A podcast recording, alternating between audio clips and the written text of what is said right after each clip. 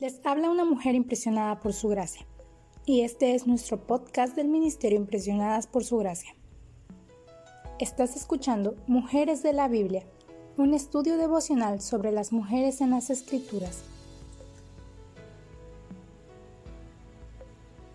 Hoy hablaremos de Gomer y estudiaremos su historia.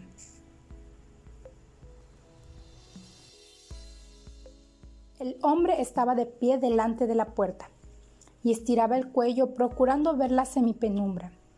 Sus miembros habían vuelto rígidos y helados, a pesar de que el calor del desierto todavía entibiaba la angosta calle. Salvo alguno que otro perro callejero, doblado sobre sí mismo y hecho un ovillo contra la pared de alguna casa vecina, no se veía nada. Era demasiado tarde para que una mujer anduviera sola por las calles. Pero en realidad ella no estaría sola, ¿O sí?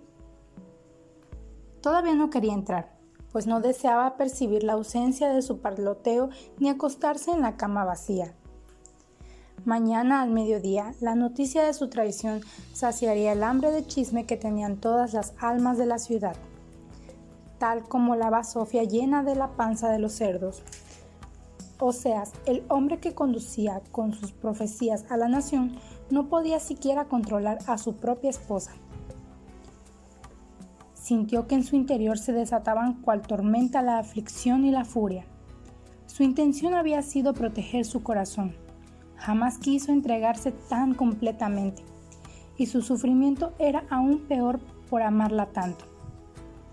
Porque Gomer había despilfarrado sus regalos, se había burlado de su ternura y había permitido que otros amantes la sedujeran. ¿Acaso no se lo había advertido Dios cuando lo instruyó? Ve y toma por esposa una prostituta y ten con ella hijos de prostitución, porque el país se ha prostituido por completo. Se ha apartado del Señor.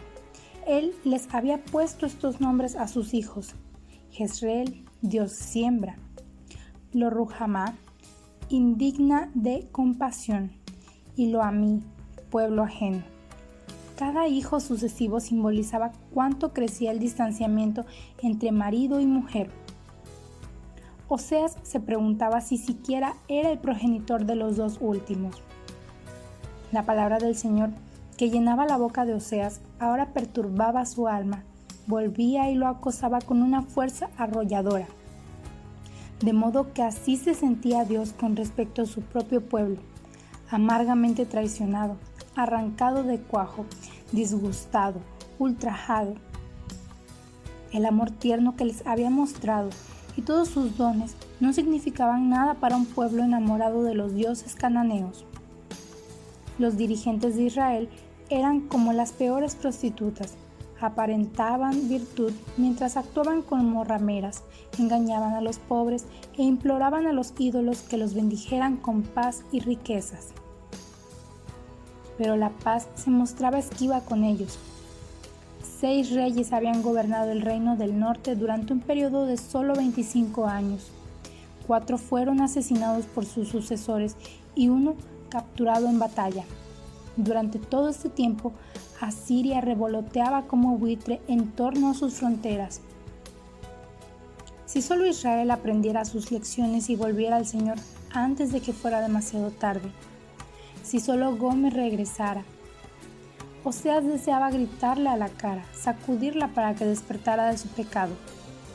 Basta ya de paciencia, basta ya de ternura.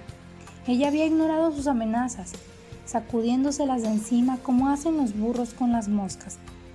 ¿Qué alternativa le quedaba él ahora? La desnudaría para avergonzarla y castigaría su infidelidad.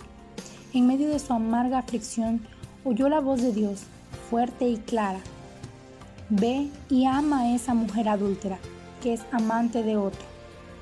Ámala como ama el Señor a los israelitas, aunque se hayan vuelto a dioses ajenos. Así que Oseas tomó de nuevo a su mujer, a la que no podía dejar de amar, y la palabra de Dios transformó a lo Ruhamá en Ruhamá, compadecida, y a lo Amí en Amí, pueblo mío. La historia de Gomer y Oseas ilustra el celo amoroso de Dios por su pueblo, Por primera vez un profeta se atreve a hablar de Dios como marido y de Israel como su esposa. Pero esa es una embrollada historia de amor, en la que el corazón de Dios resulta herido repetidas veces. A pesar de sus ruegos y sin importarle las amenazas, Israel no va a regresar a él hasta que el reino del norte sea destruido por Asiria, algunos años más tarde. Sin embargo, las vidas entrelazadas de Oseas y Gomer constituyen un recordatorio para los israelitas tanto del juicio de Dios como de su amor. Las hermosas palabras de Oseas aún nos conmueven cuando pensamos acerca de la iglesia hoy y consideramos nuestra infidelidad y el perdón de Dios. Yo te haré mi esposa para siempre y te daré como dote el derecho y la justicia, el amor y la compasión. Conozcamos al Señor vayamos tras su conocimiento. Tan cierto como que sale el sol, Él habrá de manifestarse. Vendrá a nosotros como lluvia de invierno, como lluvia de primavera, que riega la tierra. Ya no somos los Rujamá, sino Rujamá, compadecidos, y tampoco lo a mí, sino a mí, pueblo mío, porque nuestro Hacedor se ha convertido en nuestro esposo que odia nuestro pecado, pero todavía nos ama.